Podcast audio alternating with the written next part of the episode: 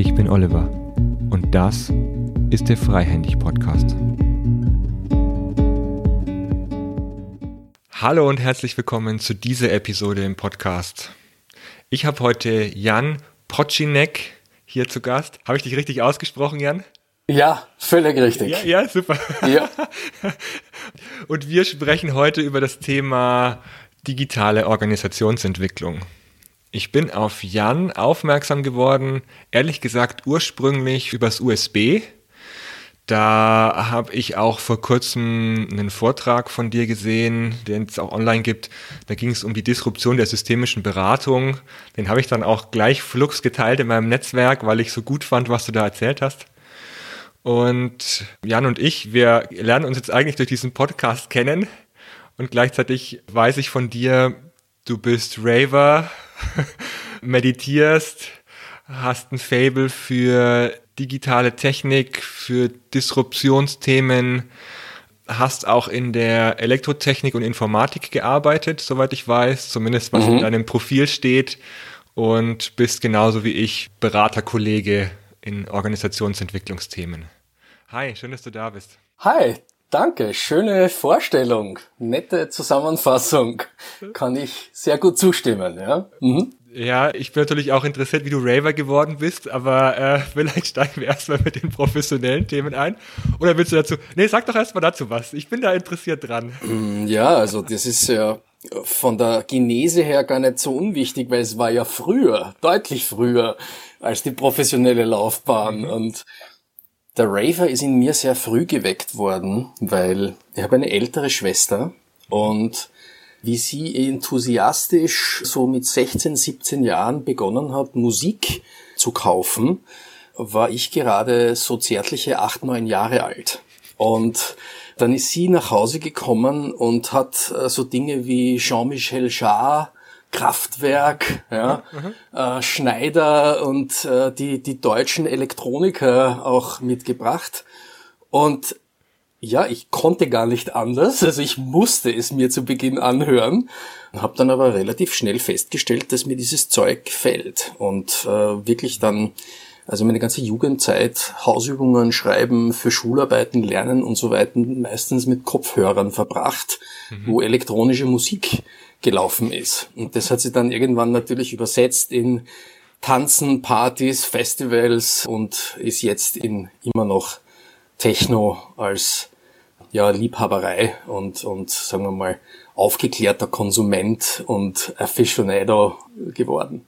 Wobei man bei Techno, also ich versuche immer dazu zu sagen, Techno ist nicht David Getter. Ja, damit die, die, die, die Techno nicht kennen, nicht die falsche Assoziation äh, mitbringen. Techno ist nicht Steve Aoki und David Getter. Ja.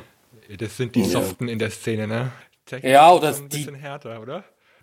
Also das muss gar nicht hart werden. Interessanterweise ist diese Musikrichtung in den letzten Jahren wieder viel langsamer geworden. Ja, also Techno war zeitlang sehr, sehr schnell. Ja, das ist das, was viele auch noch kennen, wo Menschen mit Gasmasken durch die mhm. Gegend zucken. Ja, so mhm, bei, mhm.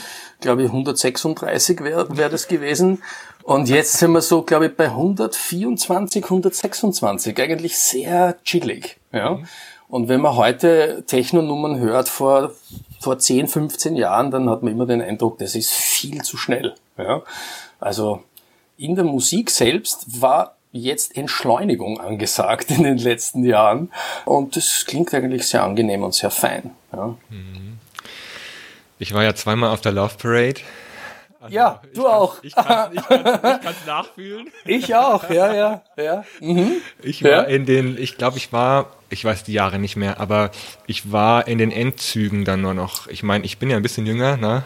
Wie du zum, ich habe gesehen, wie du mhm. das Studieren angefangen hast. Ich glaube 88, ja, da war ich ja. sechs Jahre alt. Also ja, äh, wir sind ein bisschen auseinander, aber also ich habe die letzten Züge der Love Parade mitbekommen und war zweimal in Berlin bevor Ach, schön. sie umgezogen ist.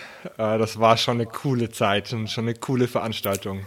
Da sind wir vielleicht sogar mal am gleichen Platz schon miteinander tanzend herumgehopst, ja. ja. weil bei mir war das so, äh, glaube ich, 2000 oder 99 mhm. und, und 2001, glaube ich, ja, so die Zeit, da war ja auch zweimal bei der Love Parade. Und jetzt ist es ja ein, ein, ein Movement, wo man sagen kann, das ist wirklich aus dem Underground rausgekommen und da haben sicher neue Medien und, und Social Media einen großen Beitrag dazu geleistet. Früher musste man das suchen und man musste wissen über irgendwelche Insider-Tipps oder Flyers, die man nur in ganz speziellen Locations bekommen hat mhm. oder von Freunden, die da quasi auch informiert waren und heute kann man natürlich alles erfahren und alles wird promoted und ist irgendwo auf Social Media vertreten und damit äh, ist der Begriff Underground auch schon fast überholt, kann man sagen. Schwierig, das noch Underground zu bezeichnen. Im Netz gibt es eigentlich bis aufs Darknet, glaube ich, kein Underground mehr. Oh, ja. Jeder findet ja. seine Nische, jeder findet seine Gruppe. Ich weiß, ich glaube, Seth Godin hat es ja mal genannt, jeder findet seinen Tribe in dieser Umgebung. Man kann sich den Interessen anschließen und den Gruppen anschließen, auf die man Bock hat. Man muss nicht mehr irgendwo im Dunkeln suchen, sondern genau. alle sind an der Oberfläche da, alles ist sichtbar. Man kann cool. sich da global connecten und ja. äh, jede Form von Interessensgemeinschaft äh, findet schnell auch irgendwelche Anhänger oder hat zumindest dann schnell mal eine Gruppe oder einen Hashtag oder ähnliches und man findet dann die Gleichgesinnten. Ja. Mhm.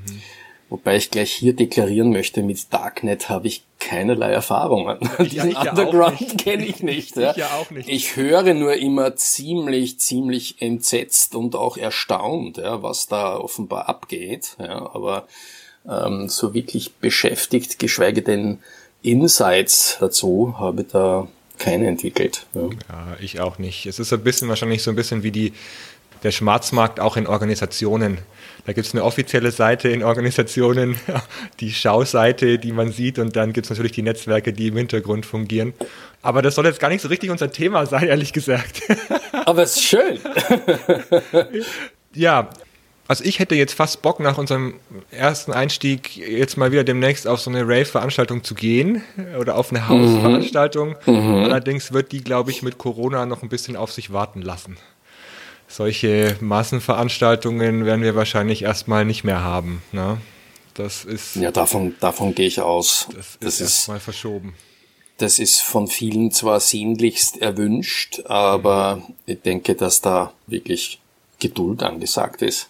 Ja, und ein Maß an Vernunft, weil wir haben da ja in Österreich mit Ischgl leider einen Negativ-Benchmark gesetzt mhm. und man weiß, was passiert, wenn man Leute laut, gröhlend, feiernd, tanzend in einen kleinen Raum hineintut ja, und wie man solche Superspreader mhm. organisiert, das wissen wir ja, und ob wir das jetzt brauchen, das ist wirklich dann die zweite Frage und die würde ich mit Nein beantworten. Mhm. Ja, darum heißt es Geduld. Ja. Oder auf einer grünen Wiese, so wie in guten alten Zeiten, ein bisschen Outdoor-Raven mit viel Luft. Ja. Ja, genau. ich, ich, glaube, da im Sommer werden bestimmt einige Festivals ah, ja. ja, ja, sich überlegen, das, wie man das veranstalten kann. Das hat schon begonnen bei uns. Ja, da, was gibt's da ja, schon? Ja, ja, ja, da gibt's schon die ersten Ankündigungen und so die kleinen Dinge, ja, oder so Picknick äh, mit mhm. Musik. Die Mobillautsprecher sind ja auch erstaunlich leistungsfähig geworden oh, ja. in den letzten Jahren. Also da kann man schon richtig schöne Sachen machen. Mhm. Ja, Corona zwingt uns zum Umdenken. Und ich finde, da sprießen ja einige neue Geschäftsmodelle aus dem Boden. Einerseits. Andererseits, Corona trägt auch dazu bei, dass Abstand, Respekt voneinander, äh, ein Stück weit sich zurückhalten, Demut zeigen, irgendwie das neue cool ist.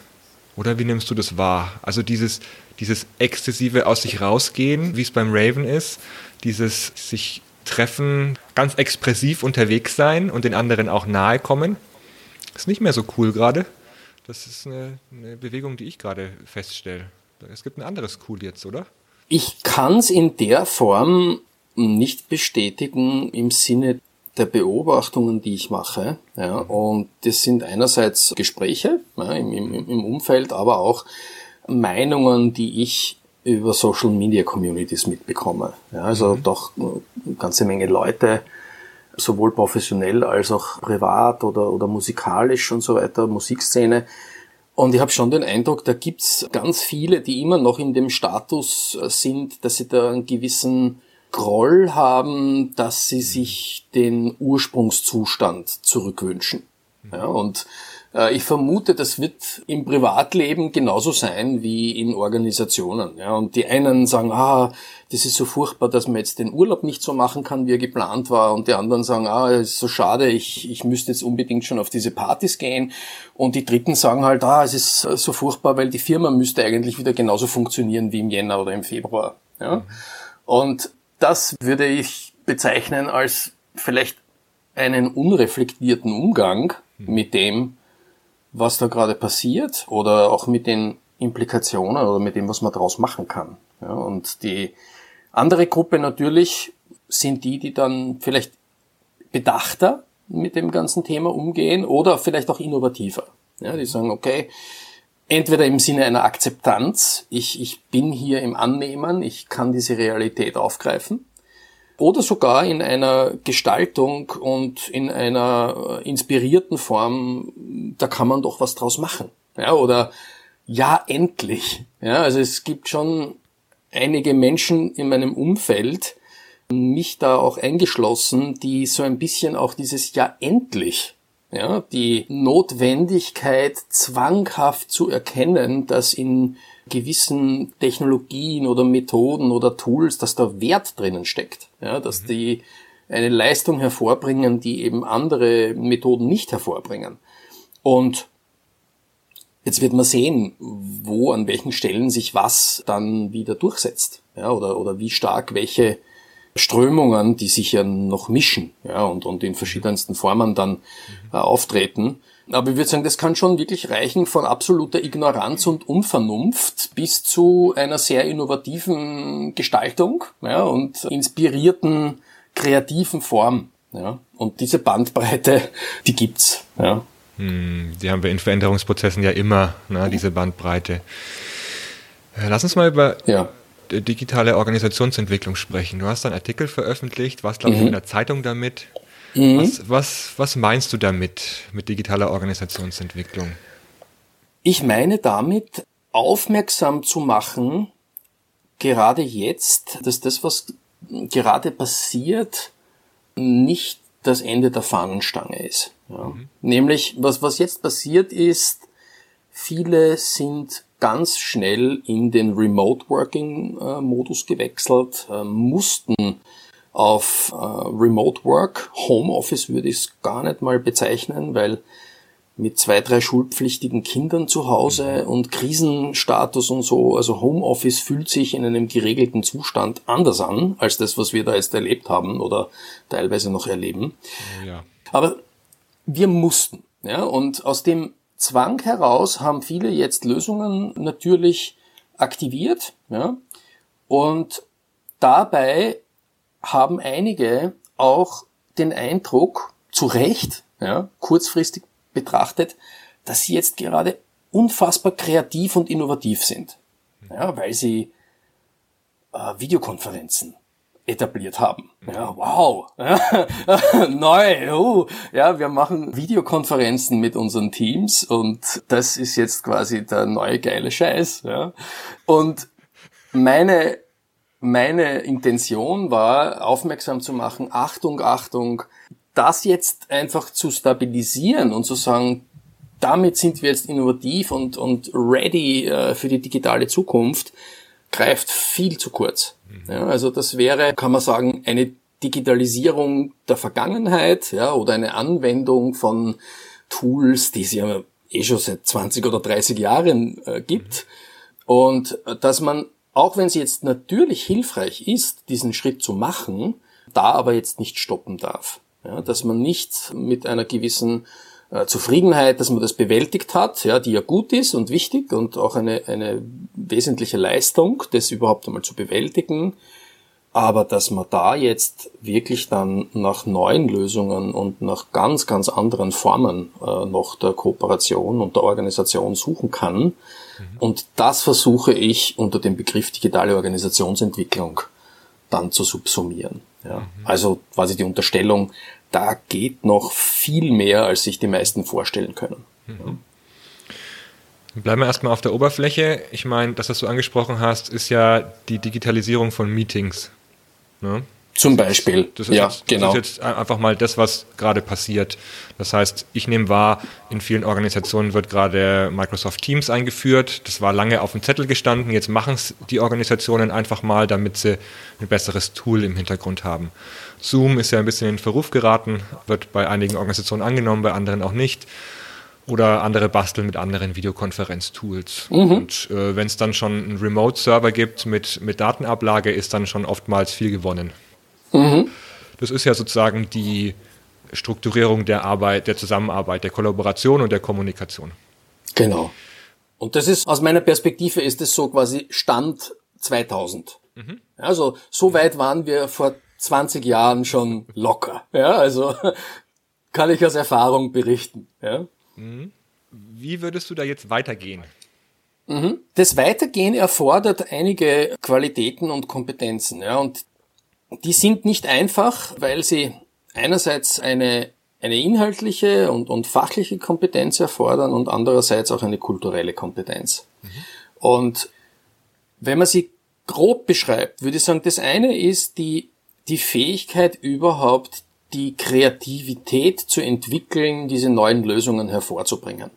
Ja, die Kreativität kann ich aber nur dann haben, wenn ich mich mit Technologie beschäftige zum Beispiel. Mhm. Ja, also wenn ich eine Technologie nicht kenne, wenn ich nicht weiß, aha, es gibt elektrischen Strom, ja, damit könnte man neue Maschinen bauen und diese Maschinen äh, sind klein und handlich, äh, Elektromotoren, dann bleibe ich halt bei der Dampfmaschine ja, und habe den großen fetten Klotz, der da mit mehreren Kubikmetern Maschinenvolumen irgendwo herumsteht. Ja, und so ungefähr ist es jetzt im Technologiekompetenzfeld, dass man erschreckenderweise sagen muss, die Verbreitung von Technologiekompetenz ist immer noch sehr, sehr gering.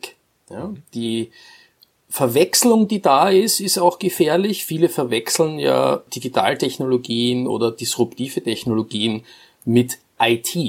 Ja, also quasi das, was man früher EDV, elektronische Datenverarbeitung genannt hat, was es ja auch schon seit Jahrzehnten gibt. Ähm, dort wird es oft hinprojiziert. Ja, also das ist äh, ja Technologie, äh, das macht unsere IT-Abteilung. Du meinst, es wird auf die ähm, Abteilung projiziert? Es wird auf die Abteilung projiziert und es wird auch auf diese Überschrift projiziert, ja, mhm. IT, ja, als wäre das etwas, äh, wo man dann erwarten kann, dass dort die Kreativität rauskommt. Ja. Mhm. Das heißt, Technologiekompetenz, würde ich sagen, ist ein äh, großer Hebel, der zu entwickeln ist.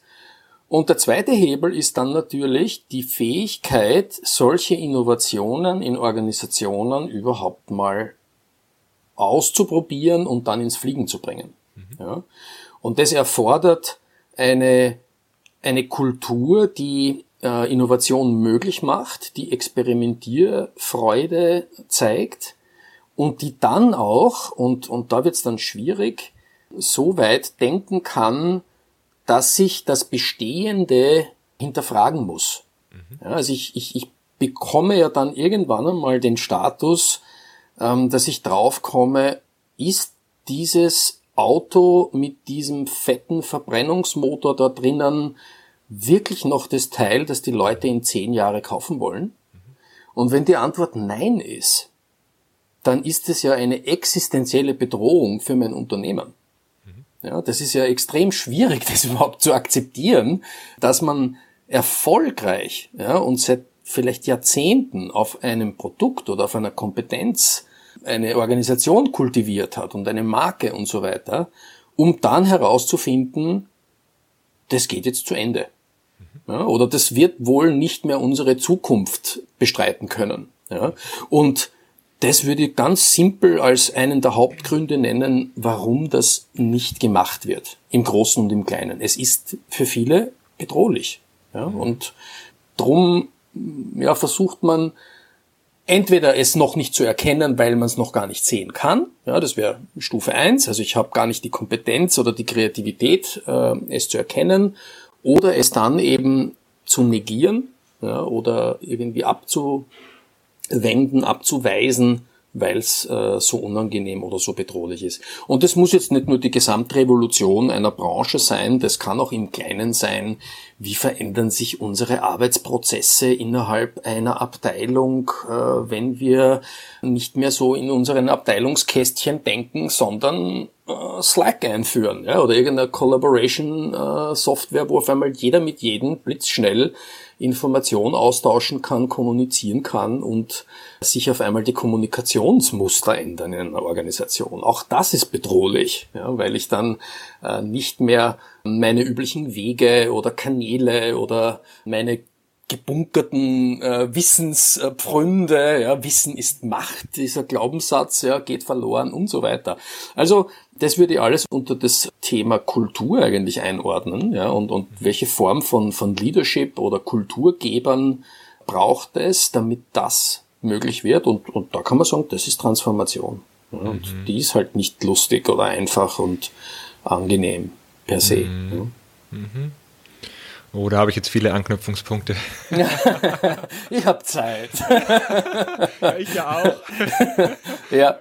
Also der erste Anknüpfungspunkt ist, oder zwei Anknüpfungspunkte direkt aus Organisationen heraus. Ich bin mit einer Organisation in Kontakt, die stellen Metallteile für Verbrennermotoren her. Seit mhm. Jahrzehnten mhm. sind da mhm. erfolgreich gewesen, haben mehrere Werke im, äh, auf allen Kontinenten fast. Ja.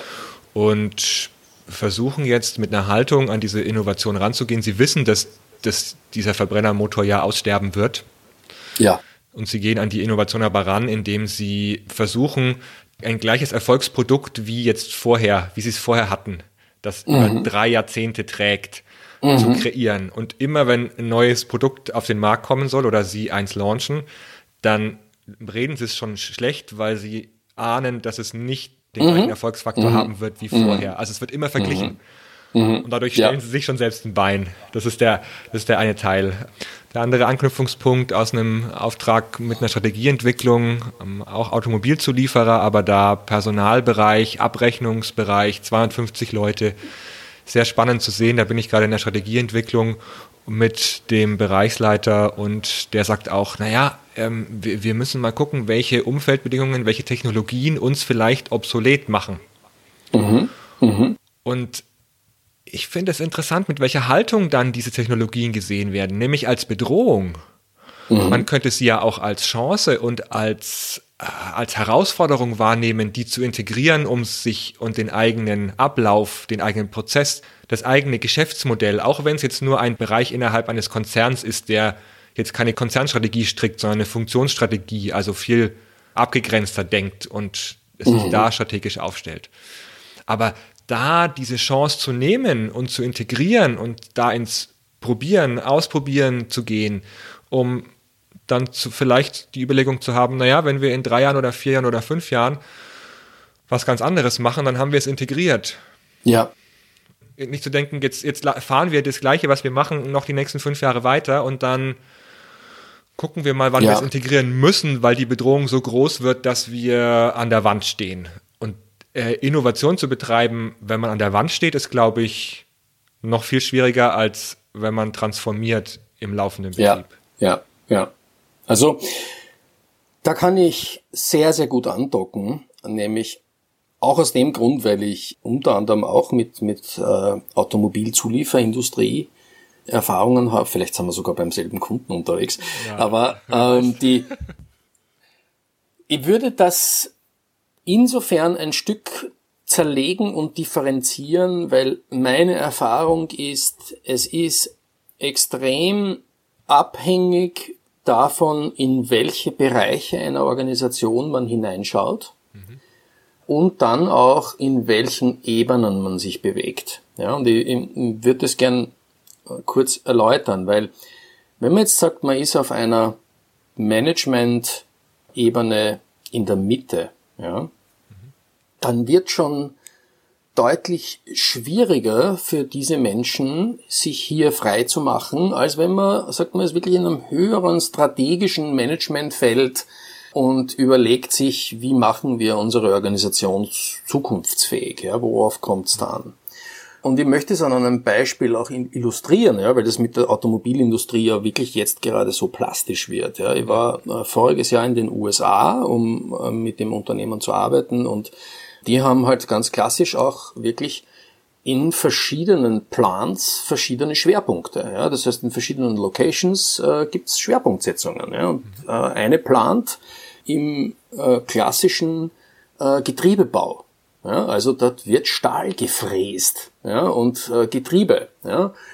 Die wissen, dass sie mit ihrer Technologie, die dort in der Plant mehrere Fußballfelder groß ist, dass sie noch ein paar Jahre haben, ja, um Geld in den Konzern reinzuschaufeln, kann man sagen.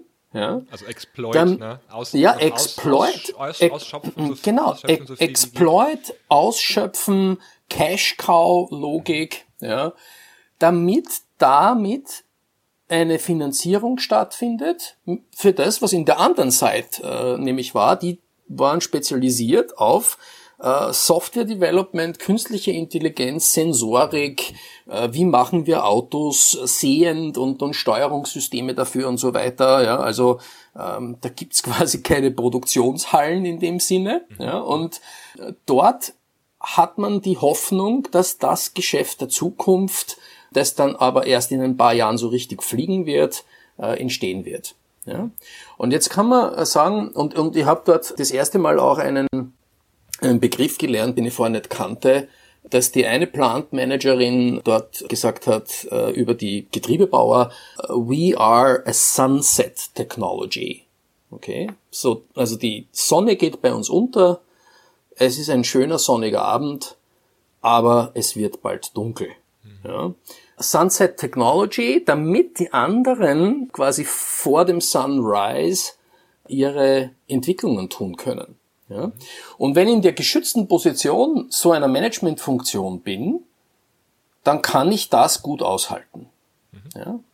Wenn jetzt in der Plant einer von den tausenden Mitarbeitern bin, der sich mit dem Getriebefräsen professionalisiert hat, ja, der nicht Softwareentwickler leicht werden wird oder der künstliche Intelligenz äh, gelernt hat und äh, gerade mal äh, Mitte, Ende 20 ist, dann sehe ich das Thema wirklich als Bedrohung.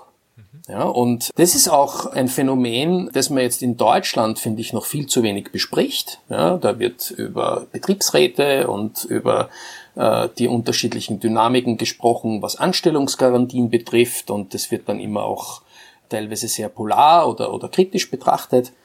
Aber was ist die Perspektive für jemanden, der auf dieser Sunset Technology qualifiziert wurde, 20, 30 Jahre Berufserfahrung äh, hat, aber noch 10 oder 15 Jahre vielleicht äh, in seinem äh, Erwerbsleben, ja, wenn jetzt die Parole lautet, wir digitalisieren. Ja, und, und wer gibt diesen Leuten Perspektive? Und da ist aus meiner Sicht einerseits Führung wirklich sprachlos, ja, mhm. nämlich so, dass ich sage, das ist keine gute Führung, ja, wenn man das Problem verdrängt, wenn man nicht klar macht, ja, da wird was passieren. Ja, wir wissen vielleicht noch nicht, wie es gelöst wird, aber da passiert was. Das bildet ihr euch nicht ein, ja, weil ähm, das ist ja kein Insiderwissen oder keine Geheimwissenschaft. Man hört es in den Nachrichten, man liest Berichte darüber, man sieht ständig über Robotik oder sonst was irgendwelche äh, Bilder. Natürlich äh, machen sich die Leute ganz viele Gedanken, was das für ihre Zukunft bedeutet. Das wird aus meiner Sicht wenig adressiert ja, und, und, und kaum eigentlich abgefedert oder zu wenig aus meiner Sicht. Und das andere ist dann wirklich die Frage, wie gehen wir damit um? Weil es wird keine Migration geben von Zehntausenden äh, Facharbeitern aus der Metallindustrie, äh, die jetzt dann alle Softwareentwickler werden. Ja? Und, und dieses Dilemma steckt da drinnen. Das ist ein riesen wenn man es jetzt wieder auf der Gesamtperspektive betrachtet, ein, ein, ein riesen Bremsklotz natürlich, ja, der aber nicht aufgelöst wird. Ja, also die Bremse ist äh, quasi schon angezogen, aber nach meiner Einschätzung und Beobachtung wird nicht daran gearbeitet, diese Bremse konstruktiv zu lösen äh, und sich diesem schwierigen Thema zu widmen, sondern es wird immer nur entweder gepusht nach vorne und Zukunft und, und attraktiv, ja, oder Gegendruck oder dann eben die bösen Betriebsräte und die äh, einen und die anderen ja, polarisiert.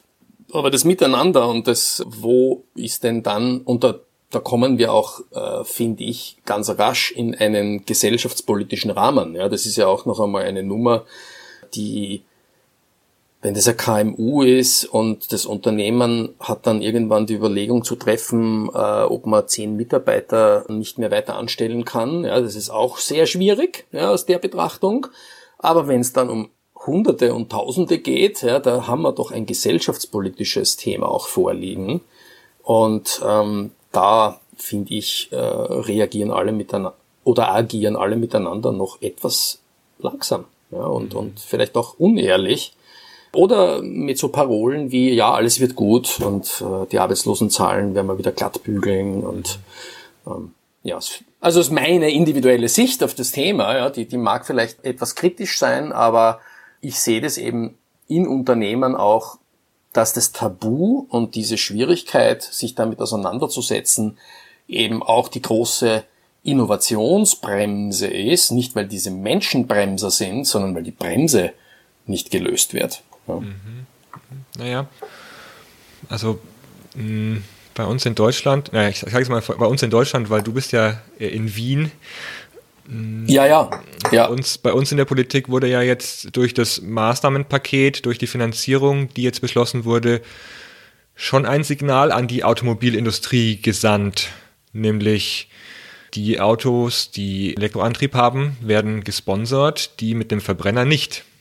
Ja es war ja für mich das indirekte Signal an die Automobilindustrie, auf diese innovative Technologie zu setzen. Wahrscheinlich auch aus einem Umweltschutzgedanken oder auch aus einem Klimaschutzgedanken, aber gleichzeitig auch um diese, ja, der Lobby eine, eine, ein Signal zu senden, um mhm. ihnen zu sagen, äh, wir können nicht mehr wie bei der Finanzkrise 2008 da einfach nur sponsern, was geht, sondern wir müssen da jetzt auch zukunftsgerichtet auswählen und das finde ich mhm. ein gutes Signal, ehrlich mhm. gesagt. Ja. Und da äh, ist die Automobilbranche natürlich im Aufruhr und gleichzeitig ja. vielleicht ist es auch ein Wachrütteln, kann ich mir vorstellen. Ich glaube, was da passiert, ist für Manager oder für Führungskräfte eine wahrscheinlich hilfreiche Legitimation von außen. Mhm. Ja.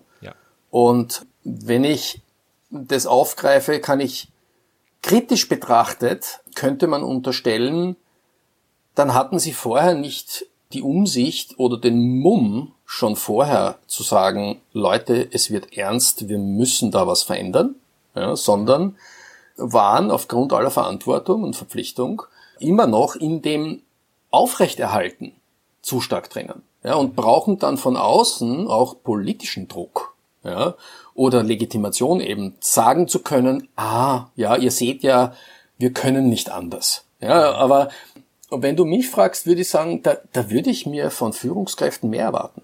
Mhm. Ja, da würde ich mir sowas wie Vision erwarten und sowas wie eine innere Überzeugung, die mir dann auch die Kraft gibt, Veränderungen durchzuziehen. Mhm. Ja, und das ist, also wenn jetzt Elon Musk strapazieren darf. Ja, ich, ich halte den Mann ja durchaus für einen Wahnsinnigen, ja, und, oh, und ja. Äh, der, ja, in seinem Wahnsinn, ja, und es gibt ja ganz viele, ja, Wahnsinnige äh, ist vielleicht jetzt böse, ja, aber sagen wir mal so, bipolare Persönlichkeiten mhm. sind ja äh, sehr oft sehr erfolgreich, ja. Und er hat aber nicht irgendwo eine politische Rahmenbedingung für irgendwas notwendig, um zu sagen, ich schieß jetzt Raketen ins Weltall. Ja, und dafür mobilisiere ich jetzt alles, damit ich endlich Raketen ins Weltall schießen kann. Ja? Der wartet nicht auf irgendwelche Politiker, die ihm dann sagen, dass jetzt bitte Zeit wäre, dann langsam mal Raketen ins All zu schießen. Ja? Und das entwickelt dann halt eine andere Dynamik. Ja? Und das hat natürlich dann ganz viele negative Seiten. Ja, und Elon Musk kann man äh, wirklich oder muss man, finde ich, auch sehr, sehr vorsichtig betrachten. Aber das ist dieser Unterschied, äh, wenn man sagt, was passiert, wenn jemand mit einer Vision und mit einer Überzeugung wirklich leidenschaftlich an was herangeht, und was passiert, wenn jemand äh, doch ja, vielleicht den nächsten Quartalsbericht mal irgendwo an oberster Stelle in, in seiner Priorität haben muss oder das, was dann die Ratingagenturen behaupten werden, da muss ich leider zu anderen Entscheidungen kommen. Und das die Stabilisierung oder die kurzfristige äh, Entscheidung oft im Vordergrund. Kurzfristig erfolgreich sein und Stabilität bieten. Ja? Und das ist für Disruption oder für Transformation leider der falsche Ansatz. Ja, es passt nicht zusammen. Ja. Und dann muss man halt schauen, so quasi kurz bevor es kracht, äh, versucht man dann das Ruder äh, rumzureißen. Da kann man nur hoffen, dass es nicht zu spät ist. Mhm. Ja, solche Freaks wie Elon Musk. Ja, Freak ist. Die, die, treiben ja schon auch die Gesellschaft ja. zu ja. neuen Leistungen an und auch zum, zu neuem Denken ja. und fordern die Gesellschaft heraus. Klar, ich meine, Raketen ins Weltall zu schießen war immer Staatsaufgabe, ne? Ähm, auf einmal macht jetzt ein Privatmann als Unternehmer. Unglaublich. Das finde ich schon auch eine Leistung, die man nicht unterschätzen darf, sich diesen Mut zu nehmen und diese Hybris auch zu haben, ja, genau, da, ja. da auch scheitern zu können. Und ich glaube, er ist ja auch zigmal gescheitert, aber mit, mit Projekten. Aber das gehört auch dazu. Spannend ist natürlich dann, das in Europa zu denken. Ne? Genau, und äh, also wenn ich es jetzt ganz platt äh, formuliere, würde ich sagen, er hat einfach Mumm gegen irgendwelche anderen Glaubensmodelle oder Industrien oder Logiken richtig anzustinken. Mhm. Ja? Und diese, vielleicht in einer dosierteren Form, ja, aber diese Kompetenz gegen das Bestehende anzustinken, ja, die ist einfach notwendig, ja, um Innovation hervorzubringen. Ja, weil sonst, ich meine, ich, ich kann nicht eine neue Technologie etablieren, ja, die natürlich dann eine Bedrohung darstellt für andere oder eine Lösung, die äh, den Markt umkrempelt, wenn ich nicht den Mumm habe, da auch gegen andere, gegen Wettbewerber anzustinken. Mhm. Ja? Und damit wird's mit einer Harmoniebedürftigkeit äh, oder mit einer reinen Stabilisierung leider keine Transformationen geben. Mhm. Ja? Und das ist ja, so ein Dilemma das Dilemma besteht sich mal auch darin, als Führungskraft oder als Unternehmer oder Geschäftsführer nicht nur den Mut zu haben, sondern auch die Kritik und den Gegenwind aushalten zu können. Ja. Ich finde, da braucht es schon auch psychische Stabilität äh, oder innere Stabilität, hm. damit man da nicht einknickt. Es braucht Stabilitäten und ich glaube, es braucht nämlich eine Form von Stabilität, die nicht rigide ist. Mhm. Ja, viele verwechseln Stabilität mit Rigidität. Ja, also ich versuche etwas so strukturell festzumachen, dass es nicht, ne? ja. genau, dass es nicht erschütterbar ist. Ja, also so quasi ultra robust fest. Ja, und das ist aber genau die falsche Form von Stabilität. Es braucht eher so eine Stabilität, die ein Surfer hat, der gut auf einer Welle unterwegs ist. Mhm. Ja, der ist hochstabil, weil er sich dauernd bewegt. Ja, oder weil er halt mit Mikrobewegungen ganz, ganz rasch immer reagiert. Und wenn man das jetzt übersetzt, dann muss ich auf die Bewegungen in der Organisation permanent reagieren. Ich brauche Empathie und nicht Ignoranz gegenüber den Stimmungslagen äh, meiner Mitarbeiterinnen zum Beispiel, ja, oder den Märkten gegenüber und dem, was sich da draußen entwickelt. Und ja, wenn ich halt ein Budget und einen Plan habe für ein Jahr, das ist schön, das hilft, aber ob das eintritt ja, und, und äh, wie ich damit umgehe oder darauf reagiere, ich kann beim Wellenreiten auch nicht sagen, na ja, jetzt bleibe ich mal starr stehen und in einer Minute bewege ich mich wieder. Ja, weil dann liege ich schon im Wasser. Und genauso ist es eigentlich bei den Managementmethoden und Prozessen. Die sind viel zu sehr auf Rigidität und Struktur und, und Stabilisierung mhm. ausgelegt. Ja, und mhm, da glaube ich. Excellence, ja. Ja, mhm. ja. Also alles, was man mit, mit einer wiederholenden, routinierten Logik natürlich optimieren kann, Maschinen, Prozesse, ähm, Reproduktion, braucht das. Ja, da ist es gut, ja, wichtig. Aber alles, was Neues und Dynamik und Komplexität in irgendeiner Form gerecht werden muss, braucht permanentes Adaptieren, Bewegung, Agilität, ja, um es jetzt nicht äh, als Buzzword äh, zu strapazieren, aber es ist Agilität, es ist iteratives, permanentes Agieren und Reflektieren und wieder lernen und handeln. Mhm. Ja, und das Das braucht es einfach. Ja. Ja. Bei den Unternehmen, bei denen ich dann versuche, diese Bandbreite aufzumachen, da hilft auch immer wieder dieses Bild der Ambidextrie. Also wirklich beides drin zu haben, innovative Themen, aber auch Stabilität. Und je nachdem, wie man den Regler verschiebt, kann man da ja auch eine Dosierung hinkriegen. Ja. Und ich finde auch noch als Ergänzung den von Nassim Taleb, äh, Antifragilität, finde ich einen schönen mhm. Begriff, mhm. da eben nicht, nicht, zu zement, nicht zementieren zu wollen, aber auch nicht brüchig zu werden, wenn man in, der Flex, in die Flexibilität geht. Ja. Sondern wie so ein Bambus. Ich habe immer so den Bambus vor Augen. Ja. Ähm, der, der, der robust ist, aber dann doch biegsam. Ja. Und, äh, das könnten ja noch schöne Bilder sein. Also ein, ein wenn ich es kurz aufgreife, also soll nicht zu theoretisch werden, aber im Ambidextrie-Begriff, ja, der Tashman äh, unterscheidet, ja, und das finde ich extrem hilfreich. Ambidextrie hat es ja immer schon gegeben, also Beidhändigkeit, Exploit und Explore, also das Bestehende und aber auch das Neue zu managen. Ja.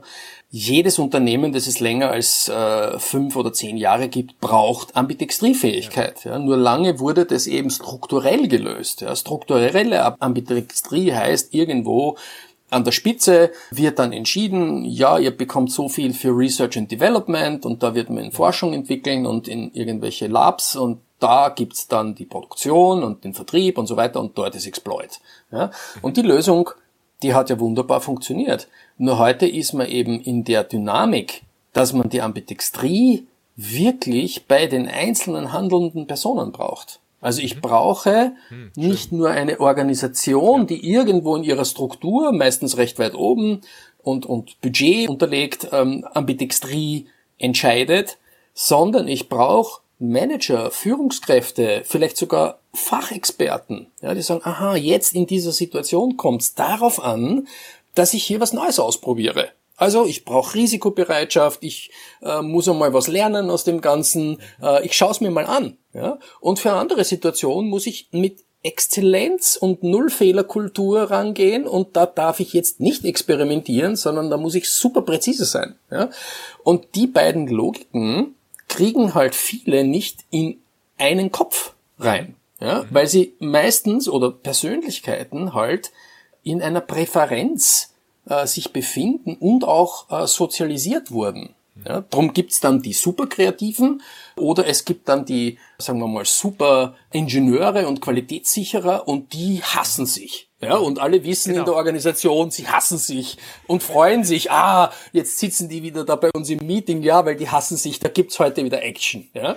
Aber das ist super unproduktiv, ja, wenn man immer nur die Energie für das Hassen ja, oder für das Kämpfen oder so äh, verwendet und dann noch eine Lösung findet, die irgendwie so der größte gemeinsame Nenner von dem, was man da so halt irgendwie abdecken muss. Ja, da kommt nichts dabei raus. Ja, und drum dieses in einem Hirn beides denken können, das ist eine Riesenherausforderung. Das ist eine ja. Riesenherausforderung. Und die, dann, äh, ich finde dann, wenn auch äh, bei Persönlichkeitstests sind dann die einen blau und die anderen sind rot ja, und dann genau. gibt's die grüne und dann, genau. und dann hat man ja, die eingeteilt und dann ist es, dann ist es klar, dann hat man Einfachkeit genau. hergestellt und Über Übersichtlichkeit. Ja. aber so ist es ja nicht. Und wenn ich bei mir persönlich ansetze, meine größte Herausforderung in der Ambidextrie, die für mich zu verkörpern ist, dass es über unterschiedliche äh, Wahrnehmungskanäle funktioniert. Also äh, ich kann Prozesse und Stabilität sehr gut über meinen Kopf steuern. Ich kann aber, wenn ich in unternehmerische Situationen komme, in denen ich mir überlege, wie ich etwas angehe, wie ich auch mit vielleicht mal schlechteren Zeiten umgehe, wie ich mit Ideen umgehe, die da kommen, dann kann ich das nicht aus dem Kopf steuern, habe ich gemerkt. Also ich mhm. merke, ich brauche da meinen mhm. ganzen Körper, mein Fühlen, mein, mein Denken, mein Wollen. Mhm. Ich muss, ich brauche mein mhm. Herz dazu. Also jetzt kommen wir so ein bisschen mehr in, in, in ja äh, persönliche Themen, ja, aber die, ja, ja. ich merke dann, ich brauche mein ganzes Wesen dazu, um dann den Mut zu haben, da reinzugehen und gestalterisch tätig zu sein. Es ist wie, wie wenn es eine Kunst ist, unternehmerisch Sachen anzupacken und mhm. da voll reinzugehen. Für mich als ganze Person, da, da, da mhm. kann auch nicht, da kann ich nicht vom Kopf denken, jetzt will ich das. Das geht nicht. Ja. Ich muss es fühlen, ich muss es wollen, ja. ich muss da Lust drauf haben. Und dann gehe ja. ich rein und dann ziehe ich den Karren und kann da auch was Tolles draus machen. Nur, nur aus dem Kopf heraus habe ich es nie hingekriegt. Mhm. Das ist meine, meine da, Erfahrung. Also da finde ich einen wichtigen, wenn nicht den fundamentalsten Aspekt, ja, der da jetzt anklingt, ja, den, den ich dann gerne noch ausweiten möchte, nämlich wirklich in das, weil du sagst Kopf und, und, und Körper und Kunst, ja, ich würde dann echt noch dazulegen sowas wie Sinn, ja, und auch fast oder wenn man möchte, hilfreich spirituelle Verankerung. Mhm. Ja, und eine, eine Frage, worüber definiere ich denn meine Zufriedenheit oder meine mhm. Existenz oder das, was mich da ausmacht. Ja? Und ich glaube, dass ein, ein Grundproblem natürlich die gelernten Muster sind und, und Werte, die man ja, mitbekommt und will da gar nicht allzu weit ausholen, ja, aber wenn man da kulturgeschichtlich drauf schaut, ja, hat ja äh, ein Kulturkreis auch immer so seine äh, Geschichten mit. Ja, und da, da hat Mitteleuropa dieses präzise und äh, gut geplante, ja, also ohne dem Preußen was Böses zu unterstellen, sozusagen das Preußische, ja, würde man äh, sagen, ja, das, das bringt ja ganz, ganz viel hervor, ja, und, und hat unglaublich viel geleistet, ja. Und wenn man dann aber sagt, es entwickelt sich eine sehr stark sachlich rationale Logik, wie man Erfolg generiert, ja, die ja dann auch an den Universitäten gelehrt wird, ja, mit der Überschrift Betriebswirtschaftslehre, ja, und dort so Homo economicus Lehren noch ganz stark vertreten werden, ja, wie man irgendwelche Optimierungen rational entscheidet, ja, oder auch es beginnt bei so, so kleinen Themen, dass man sagt, wenn es in einem Meeting mal irgendwie heißer zugeht, dann kommt ja oft so der Appell, bleiben wir bei der Sache. Mhm. Ja, und man muss das sachlich betrachten. Ja. Also in die Österreicher, also da könnte man jetzt über österreichisch-deutsche Kulturdifferenzen gut äh, sprechen. Da sind wir ja schon wesentlich weiter im Süden. Ich glaube, ihr seid schon äh, leidenschaftlicher, und, oder? Äh, ja, ja, da geht's bei uns manchmal schon auch, sagen wir mal, ein bisschen impulsiver zu, aber dann auch wieder weicher und indirekter. Ja. Also ich schätze oft diese Direktheit, ja, die mehr man dem Deutschen klassisch zuschreibt, aber trotzdem es gibt ja selten in Managementrunden die Aussage, dass jemand sagt, oh, da habe ich jetzt aber ein unangenehmes Gefühl, wenn ich mir das vorstelle, wie fühlt sich das an, wenn wir diese Maßnahme so entscheiden. Ja? Das ist ein Satz, den man nicht hört oder halt vielleicht sehr selten in ausgewählten wenigen Runden. Ja? Also was sagt denn meine Intuition oder mein Bauch oder mein empathisches äh, Empfinden oder vielleicht noch eine höher gelagerte Sinnebene, ja, mit der ich das auch abgleiche. Ja? Und da wird's jetzt, finde ich, schwierig und eng. Ja? Und da habe ich eine eine Beobachtung, die mit vielen auch teile, ja, dass hier Digitalisierung und Disruption richtig interessantes Bedrohungspotenzial für Existenz darstellt. Ja, warum? Wenn ich mir so klassische Veränderungsprozesse anschaue, weiß nicht, wir reorganisieren die Firma, ja, oder wir implementieren eine neue Strategie oder wir bauen da irgendwo um oder vielleicht Downsizing oder sonst was. Ich habe doch immer ein relativ klares Bild von dem, was ich will. Ja, also ich kann in solchen klassischen Veränderungsprozessen sagen, was wäre denn so ein erwünschter Zielzustand. Und dort möchte man hin. Ja? Das heißt, ich habe es unter Kontrolle, zumindest kognitiv. Ja, ich kann es fassen. Ja, ich kann sagen, ja, das ist das Bild und da machen wir jetzt Pläne oder Charts oder Projektdiagramme und sonst was und dort wollen wir jetzt hin. Aber in der Digitalisierung habe ich ja das Bild nicht mal scharf. Das heißt, wenn ich heute einen Top-Manager in der Automobilindustrie frage, wie wird denn eure Industrie in fünf bis zehn Jahren ausschauen sollen, dann gibt's vielleicht fünf Bilder ja, und verschiedenste Szenarien, ja, und man kann es nicht mehr in der Form klar kriegen. Ja, und das ist einmal schwierig, ja, dass es dieses orientierende, stabilisierende Bild nicht gibt. Und das Zweite, und da wird's dann richtig äh, heiß, es gibt dann auch oft die Frage, komme ich da in der Form, wie ich jetzt mhm. bin, noch vor? Gibt's meine Rolle noch? Ja, wird's dann noch einen Produktionsleiter XY, der diese Technologie kultiviert, geben? Und dann kommt vielleicht raus, naja, die Chance ist maximal 50-50.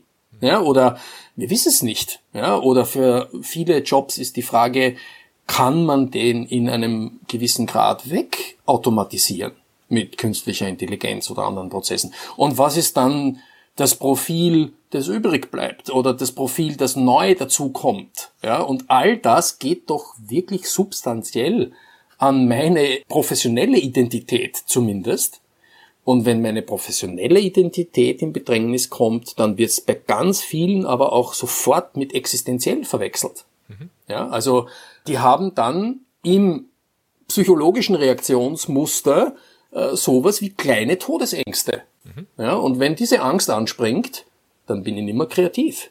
Ja, dann bin ich nicht mehr offen. Und wenn die Angst sich durchsetzt, mache ich zu. Ja? Und jetzt kann man sagen, spirituell, ohne das irgendwo festzumachen. Die Lösung kann sein, sich zu üben, solche Impulse zu erkennen. Mhm. Ja, also Meditation macht ja nichts anderes als Impulse zu beobachten. Mhm. Ja, da kommen ständig Impulse in unserem Denken, ja, und sich da quasi selbst zu üben, was da so alles durchrauscht ständig, zu erkennen, aha, da bekomme ich doch eigentlich Angst. Oder, aha, da mache ich jetzt zu, weil ich versuche da jetzt mein eigenes Ding zu schützen, damit es nicht irgendwie äh, angefochten wird. Ja? Und, und wenn ich das schaffen würde, zu erkennen, ja, dann stabilisiere ich mich in einer anderen Form. Ja, dann stabilisiere ich mich nicht mehr darüber, dass mein Budget hält oder dass mein Plan hält oder dass mein Team keinesfalls äh, schrumpfen darf oder mein Verantwortungsbereich in seinem Volumen, sondern dann definiere ich mich darüber, dass ich sage, okay, ich bin für die Zukunft beweglich und unterwegs und ich werde da vorkommen. Ja, ich bin da vernetzt in dem ganzen Ding äh, und ich, ich werde mich da weiter konstruktiv einbringen, damit dieses gesamte gut weiter existiert und damit auch ich gut weiter existiere. Ja, aber vielleicht bin ich dann auch in einer ganz anderen professionellen Rolle. Ja, so wie wir ja alle heute nicht mehr so aussehen, wie wir vor zehn Jahren ausgesehen haben. Ja, wir haben uns da ja auch verändert. Manche mehr, manche weniger. Ja, manche Dank. machen, die, die ja genau. Mode wollen wir nicht mehr zurück. manche, manche machen ganze Transformationen durch, andere halten das Bild recht stabil mit Stimmt. mehr oder weniger künstlichen Mitteln, ja. Ja, und äh, so wäre auch die professionelle Identität eine, wo man sagen kann, dieses alte Bild, ja, und ich bin ja, ich darf das ja sagen, weil ich 50 äh, bin, ja, ich habe da ein tolles Studium und dann beginne ich in diesem super tollen Konzern und da möchte ich dann auch wirklich bis zur Pension bleiben, ja. Äh, das haben Was, Gott sei Dank. Viel? Na, meines war es nie. Ja, meines äh, war es nie, aber ich, ich hatte wirklich noch Studienkollegen und habe auch noch ein, zwei Freunde, die so eine Laufbahn hingelegt haben. Ja, und äh, erfolgreich, gut. Ja, aber das Bild, dass das eine attraktive Perspektive wäre, ist ja bei jungen Leuten zumindest schon mehr oder weniger verschwunden. Mhm. Ja, also in unserem Kulturkreis zumindest. Ja. Und damit ist auch dieses ewig stabilisierende, ja, schon ein Stück anders, ja, aber die, die eigentliche Thematik, die da jetzt von dir aufgreifen wollte, ist, das Stabilsein und, und sich absichern kann im Außen nicht mehr gelingen, wenn es da draußen einfach immer mehr Dynamik und Rauschen und Krisen und jetzt ist es Covid-19 und wenn Covid-19 durch ist, dann wird's wieder äh, Klima äh, sein und dann werden noch andere Themen kommen und dann wird Migration und und und und. Ja, es wird ja nicht gemütlicher oder ruhiger werden. Ja, also jede Stabilisierung im Außen läuft Gefahr, dass mir die einfach unter den Füßen weggezogen wird. Und darum würde ich sagen, ist doch besser, ich suche mir eine andere Form der Stabilisierung, ja, und nicht eine im Außen, die halt dann so einbetonieren muss, äh, damit es robust bleibt. Und selbst das bleibt aber nicht robust, ja, wenn die Umwelteinflüsse dynamisch oder, oder druckvoll genug sind. Ja. Und da, das würde ich sagen, ist ja wirklich eine sehr, sehr persönliche Entwicklungsfrage. Ja, und, und auch sowas wie ein, vielleicht ein spirituelles Bewusstsein ja, oder Bewusstseinsentwicklung. Ja. Mhm. Und das wird im Business noch viel zu wenig kultiviert. Ja, das, das beginnt, ich finde, es ist auch sehr, sehr positiv. Also meine Beobachtung ganz basiert auf Evidenz, ja. Vor zehn Jahren hat man im Managerseminare oder Managermagazin nix über Meditationsretreats oder sonst was gelesen. Ja, vielleicht irgendwo einmal einen Exotenartikel, ja. Aber da war das alles pfui, ESO und boah, ja, und Räucherstäbchenbändler und Klangschalen, tralala. Ja? Heute siehst du wirklich reihenweise Meditation, Mindfulness, ja, vielleicht auch teilweise zweckentfremdet, ja, also zwecks Leistungssteigerung bitte jetzt auch noch meditieren, ja, also so von quasi immer noch getriebenem Exploit, ja, wie kriege ich noch mehr Exploit, indem ich jetzt auch noch meditiere, ja, das wäre äh, vielleicht nicht die richtige Intention dahinter, aber das Thema ist schon da. Ja, und es ist auch kein Zufall, dass es da ist, weil ich glaube, dass diese, diese Verankerung in der Komplexität und, und diese Stabilisierung über diese Kompetenz sehr, sehr gut erzielt werden kann. Ja, und dass man dann, ja, vielleicht auch Gelassenheit dafür entwickelt zu sagen, wow, Pandemie, Katastrophe, ja, aber, pff, ja, wir kommen da eh alle nicht lebend raus. Also, richtig, wir wissen richtig. nur, ja, wir wissen genau. nur nicht, wie viele Jahrzehnte wir noch vor uns haben, aber lebend rauskommen wir da alle nicht. Ja, also, hab mal ein, ein cooles Surfer-Label das gibt's leider nicht mehr. Ja. Äh, in Berlin hatten die einen Shop und da war ganz groß am Eingang so eine, eine Leuchtschrift beim Reingehen. Bitte bleiben Sie ganz ruhig, Sie werden auf jeden Fall sterben. ja, also so, so sehr, sehr plakativ auf den Punkt gebracht. Ja? Aber so ein bisschen, wenn man es jetzt äh, weniger plakativ betrachtet, kann man sagen, ja, man muss die existenzielle Bedrohung wirklich ernst nehmen, weil sie ist ja ständig da. Aber nachdem sie eh ständig da ist, braucht man jetzt in Einzelsituationen vielleicht nicht so auszucken. Ja, in Wien sagt man mhm. auszucken dazu. Auszucken, ja. schön. Auszucken. Ja, also ausrasten würden wir wahrscheinlich. Genau. Äh, in, ja, bei uns sagt man auszucken. Ja? Ja, wow, da hast jetzt ein großes Spektrum aufgemacht, auch wenn ich dir da gut folgen kann und ja. ganz, ganz bei dir bin. Jetzt sind wir schon bei einem sehr persönlichen Thema. Ich erlebe dieses Thema immer wieder in meinen Coachings, auch mit Managern. Ich finde, da schadet es dann auch erstmal mit der Wahrnehmung von den von eigenen Gefühlen, von eigenen Impulsen innerlich. Irgendwann kommt man dann auch mal auf diese Themen, wenn überhaupt, die du jetzt angesprochen hast. Ich glaube auch, dass da viele den Weg suchen, sich dann persönlich weiterzubilden. Also jetzt nicht über einen beruflichen Kontext, sondern eher dann wirklich mal ein Retreat besuchen oder mal gucken, was es dann noch gibt, wenn sie persönlich daran interessiert sind. So nehme ich es im Moment wahr bei, bei denjenigen, mit denen ich in Kontakt bin. Wenn ich kurz dazu was sagen kann, ja, das klar. ist ja, ja, das ist ja, das ist äh, völlig richtig, dass diese Trennung noch sehr, sehr konsequent stattfindet. Ja, so wie du sagst. Persönlich und Beruf oder wie? Pers genau, persönlich und beruflich. Ja. Und ja, für, für mich persönlich diese, ja nicht mehr. Genau, ich, genau. Ich, ich trenne ja, nicht mehr. Genau, genau. Und diese Trennung ist so scharf, dass das Trennen in persönlich und beruflich dazu führt, dass beruflich entwickelt wird, mhm. dass persönlich bei vielen dann ja so erratisch oder halt von außen getrieben entwickelt wird, ja.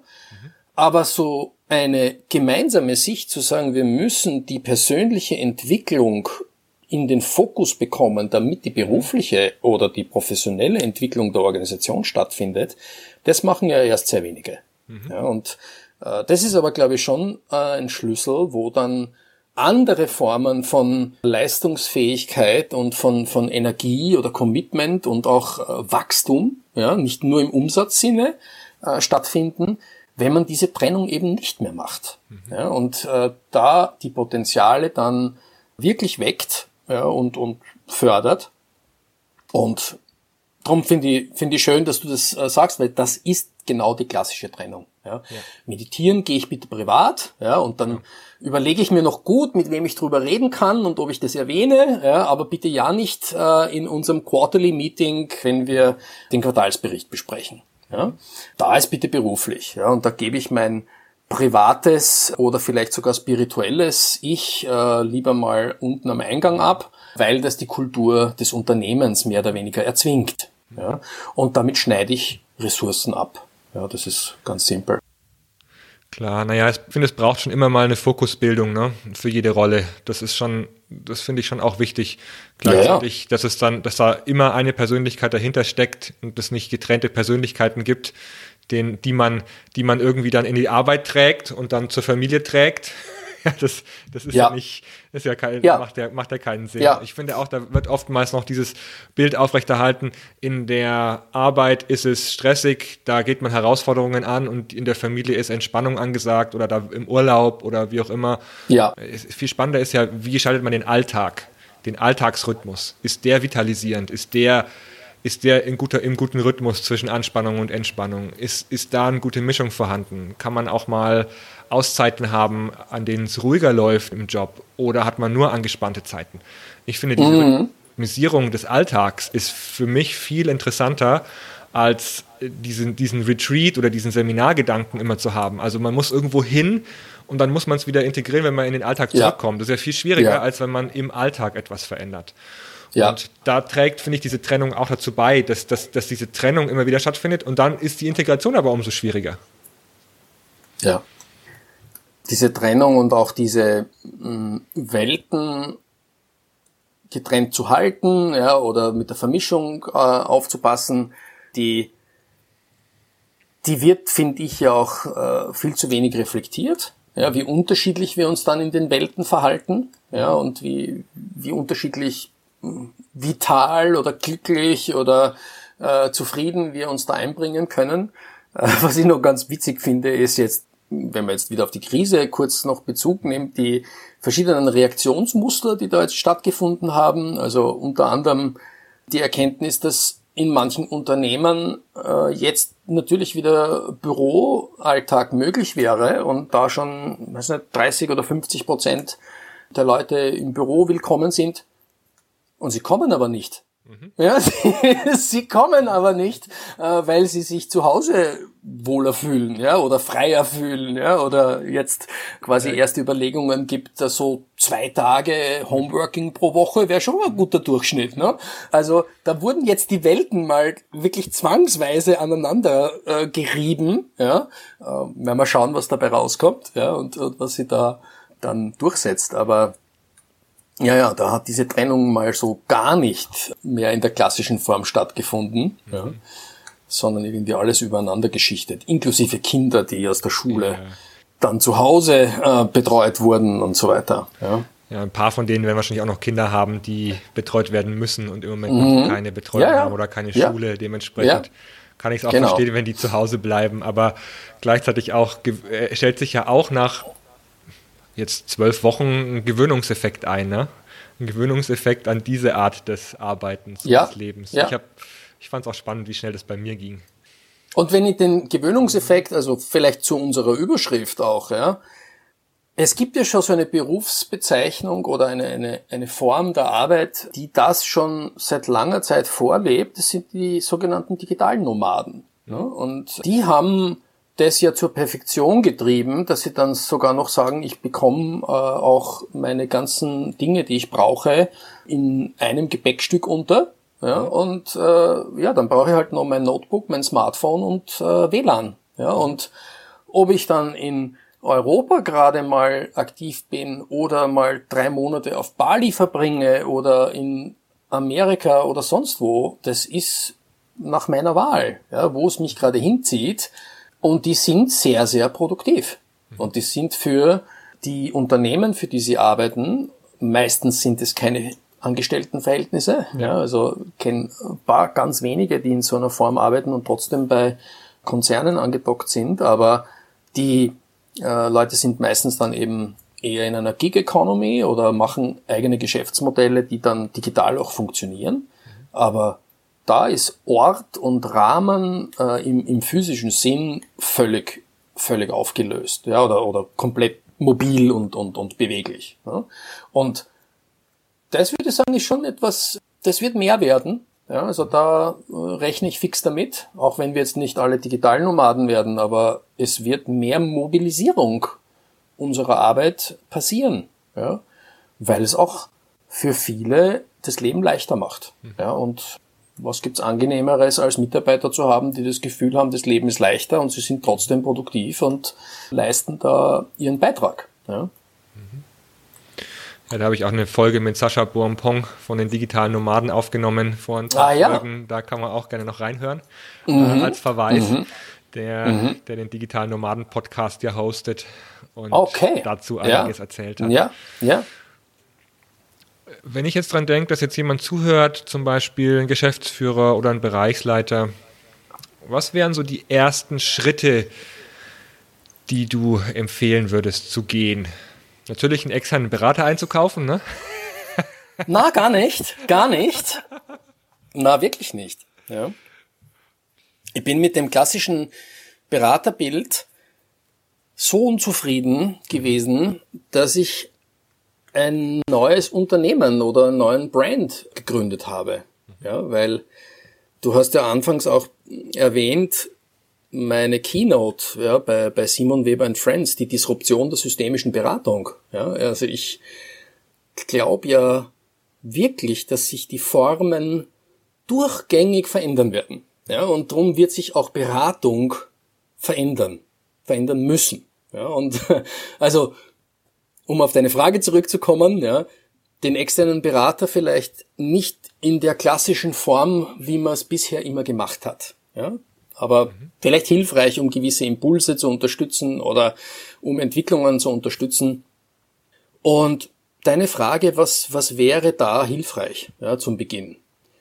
Gibt einen wunderschönen Begriff, der in der neuen Führungslehre jetzt immer wieder genannt wird, und zwar ist es Hyper Awareness. Ja? Hyper Awareness als Qualität, den eigenen Radarschirm um ein Vielfaches zu erweitern. Ja, die Wahrnehmungsfähigkeit für das, was da draußen gerade läuft. Ja. Und diese Hyper-Awareness zu entwickeln, das hat eine, also wenn man es jetzt praktisch beschreibt, kann man sagen, was macht heute eine erfolgreiche Führungskraft? Ja, sie ist vernetzt, äh, sie spricht mit Peers aus der eigenen Industrie, liest ein paar Fachmedien, ähm, geht auf wesentliche Konferenzen oder, oder bekommt äh, von, von wichtigen Industriekonferenzen Inputs, äh, ist natürlich im Unternehmen auch äh, vernetzt und, und hat so einen guten Wissensstand. Ja? Und entwickelt dann die jeweiligen Themen weiter und die Expertisen. Mhm. Und da sagt man, das ist Kern und wichtig. Und dann noch einmal den Radar um ein x-faches erweitern, bitte. Mhm nämlich schau in fremde Industrien. Schau dir Technologien an, von denen du glaubst, dass du sie für gar nichts brauchen kannst oder noch gar nicht verstehst, worum es geht. Ja? Und also diese disruptiven Technologien mal irgendwie greifbar äh, zu kriegen. Was machen Quantencomputer? Was macht Blockchain als Technologie? Ja? Was können Drohnen? Was kann AI? Was kann Robotik? Oder, oder, ja? Und sich damit mal zu befassen und dann auch in Kontexte zu gehen, wo es tendenziell eben um Innovation oder vorne geht. Ja, das ist oftmals äh, in Startup-Kontexten, in Innovationskontexten, in Research-Kontexten und sich damit dann auch mit, mit Medien und, und Informationen zu versorgen und dafür natürlich auch bei größeren Unternehmern Verbündete zu finden. Das muss man ja nicht alleine erledigen. Das ist äh, zugegeben auch zeitintensiv. Das kriegt man nicht for free. Das ist eine Beschäftigung, äh, die zumindest mal in Zeitbudgets äh, einfließen muss. Ja? Und daher kann man das auch organisieren ja? und kann sagen, ja, wie, wie laufen wir denn da in einer guten Form mit den neuesten und aktuellsten Strömungen mit? Ja? Und dann kann man mal überlegen, ob man ein Management-Meeting zumindest mit 20 Minuten der Agenda äh, ausstattet und sagt, jetzt machen wir mal auf Top-Management-Ebene eine Reflexion. Beispielhaft, warum ist SpaceX eine relevante Entwicklung für unsere Industrie? Mhm. Und dann werden am Anfang wahrscheinlich viele verstört sein und Kopfschütteln und sagen, pff, ja, also ja schon toll, ja, e, entweder noch nie gehört oder wow, ja toll, die Raketen habe ich gesehen und so geil, ja, und, mhm. und dann kann man sagen, mh, interessant, ja, und habt ihr euch einmal angeschaut, wie unterschiedlich diese Kapsel ausschaut im Vergleich zu früher? Ja, und ist euch aufgefallen, dass die da vorne eigentlich nur mehr äh, riesige LCD-Paneele hatten, ja, und was könnte denn das jetzt für User Experience äh, bedeuten? Ja? Oder wie wirkt sich das auf Designwahrnehmung aus? Ja? Und könnte das für unsere Produkte etwas oder oder ja also man kann das dann ja spinnen in welche oder wollen wir auch Leute ins Weltall schicken ja ähm, äh, weil wir sind zum Beispiel ein Reiseveranstalter ja und das naja, also. Ja, im und, Weltall gibt's kein Corona im Moment. Das wäre das wär eine Marktlücke eigentlich. Oder? Genau, genau. Da oben ist so richtig gute, dünne Luft. Ja? Und jetzt kann man sagen, das klingt irgendwie schräg oder abgefahren. Ja? Und genau darum geht's. Ja? Also ich glaube, in eine schräge Denkweise zu kommen, abgefahrene Überlegungen anzustellen und dann aber rauszukommen aus dem Wow, ah ja, toll, in die Überlegung, Transfer, hm, was könnte das für unsere Kunden in unseren Produkten, in unseren Services, in unserem Geschäftsmodell oder sonst was bedeuten. Ja, also diese Rückbindung. Ja. Und wenn man das vielleicht einmal im Monat macht und die Leute regelmäßig sich dann solche Informationen äh, zum Beispiel aneignen, dann kommt man drauf, dass man auf andere Denkmuster kommt. Ja. Also das ist eine Empfehlung, die ich eigentlich immer gebe. Und der zweite Empfehlung ist Reisen. Ja, jetzt schwierig, ja, kann man äh, leider nicht so gut machen, aber Reisen in einer organisierten Form, äh, die man dann Learning Journey nennen würde, in der kleinen Form äh, Field Trips. Ja, also Grüppchen, wichtig ist es immer, dass das Gruppen sind, dass man nicht alleine auf der Reise ist oder nur mit einem Partner von, von außen womöglich, weil dann kehrt man zurück, ist ganz beseelt von den vielen Eindrücken. Wie beim Seminar, hat, genau. Ja, wie beim Seminar, war da draußen, ja, in der großen fremden Welt und hat größte Schwierigkeiten, dass jemand anderer mit dem irgendwie mitleben kann. Ja, drum äh, bei Learning Journeys oder bei Field Trips sagt man immer so gute Handvoll Leute oder vielleicht sogar 10 oder 15, ja, die dann in fremde Kontexte hineingehen. Ja, und das kann im Einfachen sein, wir besuchen eine Firma, die in irgendeiner Form was ganz was Tolles hervorgebracht hat. Ja? Weil sie so ein super cooles, neues, innovatives Produkt haben oder weil sie so eine spezielle Unternehmenskultur entwickelt haben oder weil sie so eine wahnsinnig coole Büroinfrastruktur aufgebaut haben für ihre Arbeitswelt oder oder. Ja? Also das kann man ja dann auch selektieren, welchen Fokus man setzen möchte. Und da können so einzelne Besuche und, und Gespräche, die, das nimmt vielleicht einmal einen Tag in Anspruch. Ja, das kann schon wirklich auch so Wahrnehmungsverschiebungen sehr, sehr positiv beeinflussen. Und in der größeren Form macht man halt dann wirklich gezielte Journeys, wo man sagt, äh, also so klassisch in irgendwelche Innovationszentren. Man darf es halt nicht mit Safari verwechseln. Ja, da ist, äh, da muss man ein bisschen aufpassen. Das ist nicht nur ein eben Staunen und, und Bewundern ist. Ja, und ah, wir waren im Silicon Valley und wir haben jetzt alle Unternehmenslogos, äh, wo wir davor stehen mit Selfie und das haben wir jetzt alles abfotografiert, sondern dass man schon wirklich auch reinschaut, wie tickt das? Was passiert dort? Ja, und, und äh, was ist da für uns äh, relevant?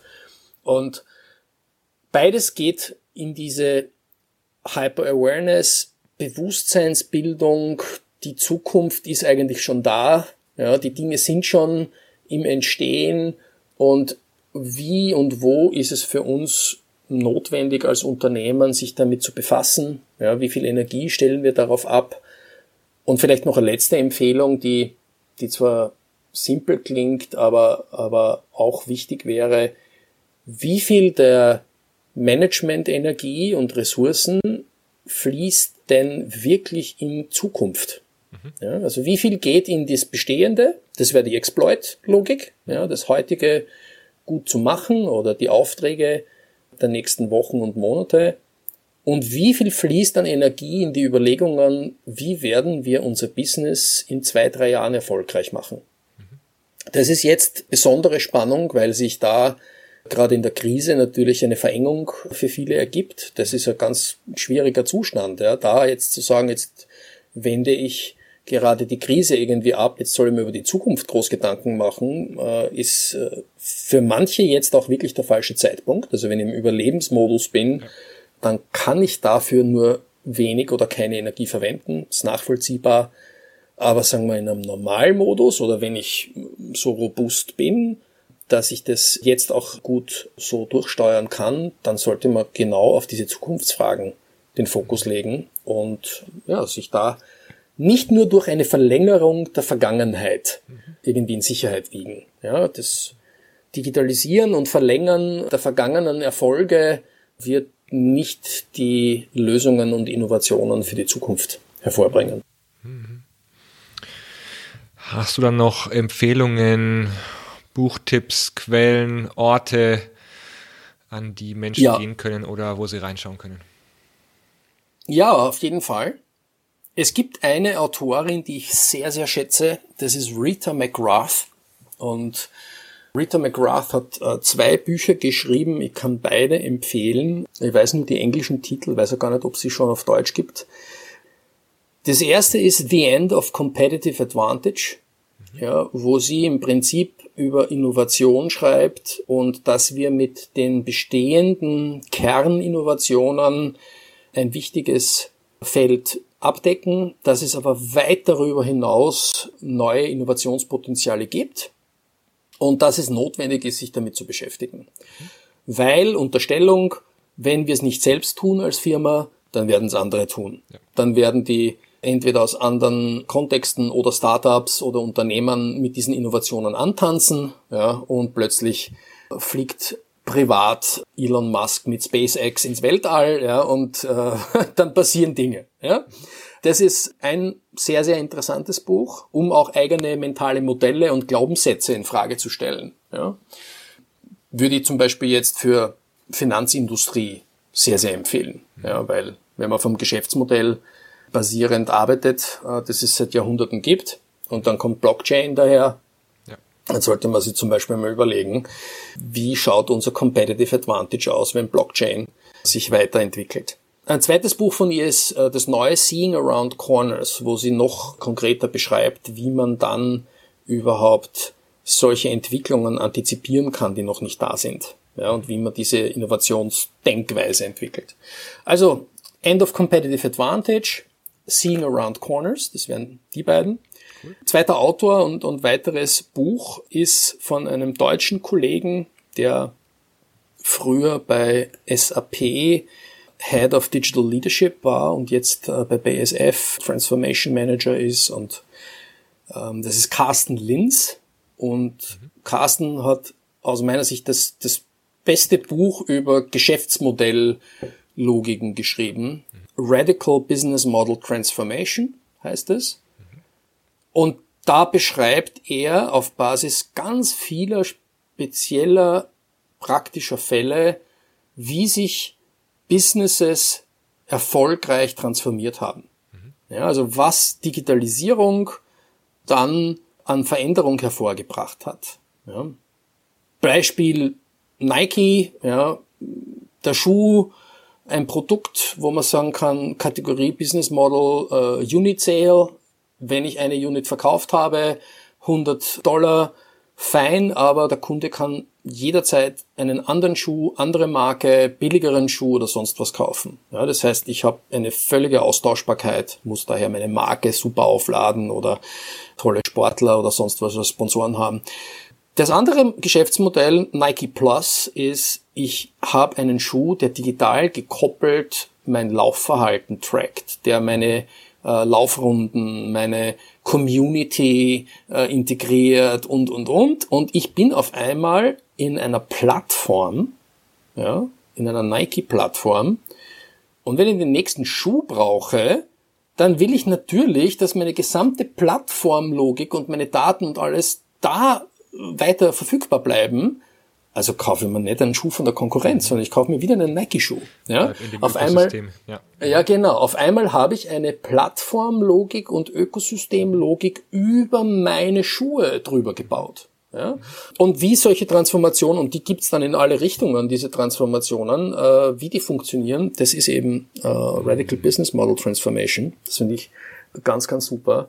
Und dann gibt's noch ein Buch, das sich auf der persönlichen Ebene oder zwei, die, die, die ich da sehr, sehr fein finde. Das eine ist das, ich würde ja schon sagen, Klassiker ja, von, von Chang Meng Tan, uh, Search Inside Yourself. Mhm. Ja, Super Buch, ja. Die Mindfulness auf eine sehr praktikable und, und sagen wir mal unprätentiöse Art und Weise beschrieben, toolifiziert, ja, ohne irgendwo äh, eine ESO-Anmutung oder ja. sonst was mitzuliefern, sondern ja. zu sagen, das ist Mindfulness, ja, und das hilft, ja, und mit Google Branding und so weiter ist es natürlich dann in der Textszene auch easy äh, oder einfacher anschlussfähig zu machen, zu sagen, das ist eine Methode, die hat Google. Chang Meng Tan äh, sich da so elaborieren lassen, ja, also Search Inside Yourself. Äh, und das letzte wäre von Carol Dweck, äh, Mindset, ja, wo sie über die verschiedenen Typen von Mindset und Growth Mindset ist dann eben die nicht Wachstum im, im kapitalistischen Sinn, sondern Wachstum im Sinne von Persönlichkeit und auch im Sinne von Lernen und Weiterentwicklung von mhm. Kompetenz und, und Robustheit, Resilienz ja, und äh, also Mindset. Ähm, ich weiß dann nie die deutschen Titel. Das hat einen ganz einen komischen deutschen ja, glaub, Titel, glaube ja, ich. Aber Selbstentwicklung oder so irgendwie heißt es auf Deutsch. Ja. Aber das englische Original ist Mindset von Carol Dweck. Ja. Genau. Ich glaube, sie, sie unterscheidet ja zwischen Fixed Mindset und Growth Mindset. Mhm. Ja, super Buch. Mhm. Cool. Jan, danke. Danke für all die Tipps, für die Empfehlungen. Äh, zum Schluss jetzt noch, wenn du so an die wow, anderthalb Stunden jetzt zurückdenkst. Ja, ja. Was wäre deine Botschaft an die Zuhörer in einem Satz? Puh. Da wäre mein Motto wahrscheinlich auch die Botschaft. Dieser eine Satz subsumiert das schon seit längerer Zeit. Darum habe ich das auch zu meinem Motto gemacht. Auf Englisch ist es. Und zwar ist es Everything is changing Everything is connected. Pay attention. Hm, schön. Hm? Danke, Jan. Danke für den Austausch. Es war eine Freude mit dir, mich auszutauschen und äh, hier in, in Dialog zu gehen. Danke dafür. Ja, auch meinerseits. Super, toll und auch schön, so überraschende Schleifen zu ziehen. Mhm. Echt fein. Echt fein. Ja, danke. Hat Spaß gemacht. Mir auch. Alles Gute jetzt erstmal und vielleicht sehen wir uns ja mal auf einem Rave, wenn du in Bayern irgendwo ravest oder ja. ich vielleicht in Berlin, dann äh, schreib mich mal an, dann treffen wir uns vielleicht. Hätte ich Lust drauf. ich, ich hatte, ich habe sogar schon am Plan gehabt, es gibt ja da bei Bad Aibling in dem früheren NSA Area, mhm. da gibt's so ein richtig schönes, großes Electronic äh, Festival, aber heuer nicht. Ja. Mhm. also, aber schauen wir mal, in Bayern Raven. Das wird schwierig. Das, das steht schon am Plan, aber halt nicht in jüngster, äh, nicht in nächster äh, Zukunft. Ja. Aber also ich hoffe drauf, wir sehen uns da mal. Ja. Alles Gute erstmal. Bis bald, Jan. Ja. Ciao. Danke.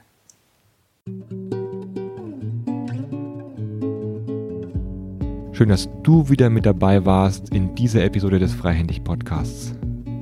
Wenn dir diese Episode gefallen hat, dann vergib gerne 5 Sterne bei iTunes, sodass wir mit dem Podcast noch mehr Menschen erreichen können. Wenn du weitere Informationen zur Episode oder zu anderen Episoden haben möchtest, schau rein in die Show Notes der jeweiligen Episode. Dort findest du alle Informationen und Links zum jeweiligen Gast oder zu den Büchern, die empfohlen wurden. Wenn du weitere Episoden hören möchtest, geh gerne auf die Homepage des Podcasts, nämlich www.freihändig.net, freihändig mit AE. oder du findest uns auf allen Podcast-Plattformen wie Apple, Spotify, Deezer, Google und auf weiteren Podcast-Sammelplattformen, die du kennst. Jetzt wünsche ich dir ein freihändiges Leben oder dass du freihändig in deinem Job führen und verändern kannst. Alles Gute, bis bald. Dein Oliver.